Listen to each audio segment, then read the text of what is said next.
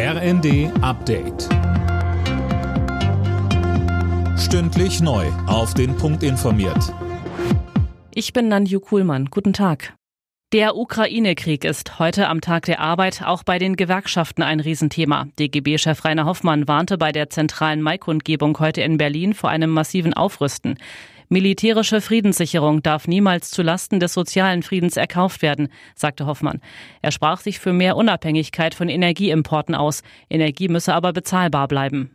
Die von der Bundesregierung beschlossenen Energieentlastungspakete gehen in die richtige Richtung. Sie reichen aber nicht aus. Menschen mit geringeren und mittleren Einkommen müssen stärker entlastet werden. Das gilt auch für Rentner und Rentnerinnen, aber auch für Studierende.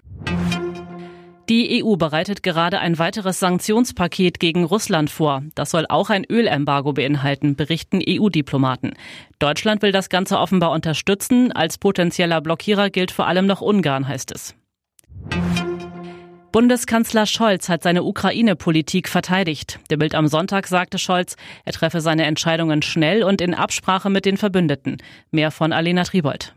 Der SPD-Politiker betonte, von übereiltem Handeln und einem Alleingang Deutschlands halte er nicht viel. Der Kanzler war wegen seiner zurückhaltenden Ukraine-Politik gerade beim Thema Waffenlieferungen zuletzt immer wieder kritisiert worden. CDU-Chef Merz warf Scholz Zaudern und Ängstlichkeit vor. Scholz zeigte sich davon unbeirrt und machte klar, dass er an seinem Kurs festhalten will.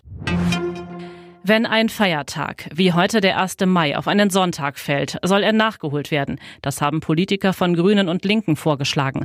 Der Arbeitgeberverband BDA weist das zurück. In Deutschland gäbe es ohnehin schon so viele Urlaubs- und Feiertage wie kaum woanders. Alle Nachrichten auf rnd.de